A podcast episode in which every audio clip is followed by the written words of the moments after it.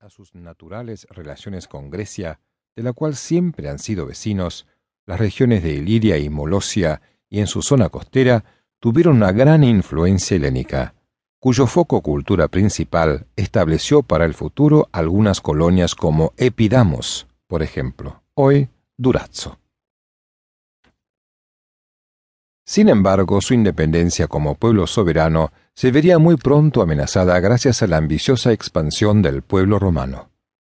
La amenaza que planteaba la piratería iliria, un hecho que le dio al imperio severos dolores de cabeza, hizo que los romanos declararan la guerra a Teuta, esposa del difunto rey de Agrón y soberana de Iliria, y reprimieran sus apetitos tras las victorias del pretor romano Armisio en las campañas del 228 y 219 a.C.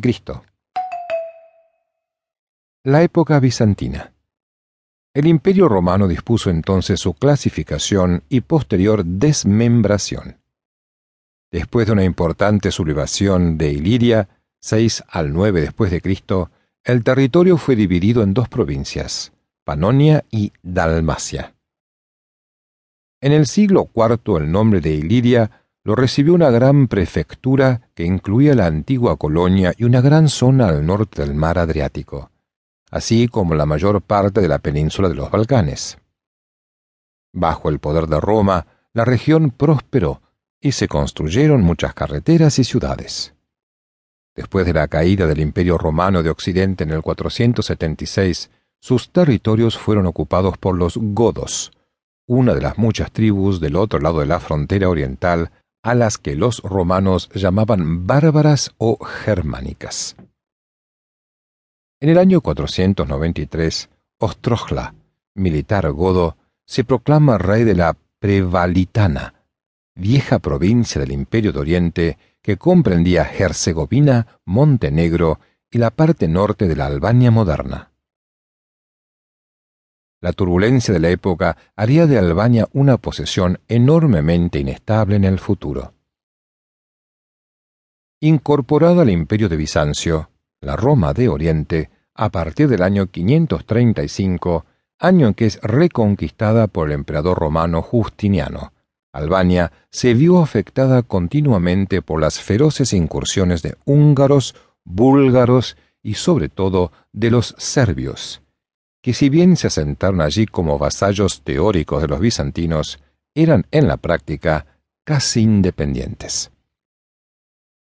En plena inestabilidad, el zar búlgaro Simeón el Grande, 917, se apropió de toda la región central y meridional albanesa, recuperada en 1019 con sumo esfuerzo por los bizantinos. Es precisamente en el siglo XI cuando data el nombre de Albania, país de las blancas montañas, con el que será conocida posteriormente en Occidente.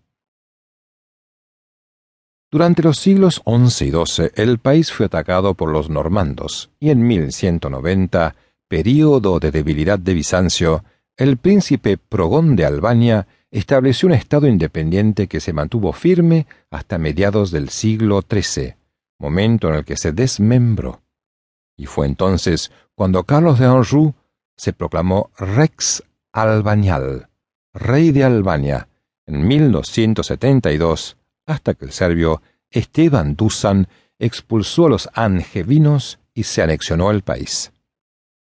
Con la caída en 1355 del imperio serbio, dirigido por Esteban Dusan, Albania se sometió a la dominación de señores locales feudales. Los topias y los dukajinis gobernaron en el norte, y los muzakas y los shpatas en el sur. La presencia otomana. Los turcos otomanos invadieron Albania a finales del siglo XIV. Bajo la dirección del héroe nacional Kherk Kastriot, llamado Skanderberg, apodo dado por los otomanos y que significaba Rey Alejandro, los albaneses sostuvieron una lucha afortunada durante 25 años en contra de la ocupación turca. De esta época datan los primeros documentos escritos en lengua albanesa en alfabeto cirílico. En 1448 y en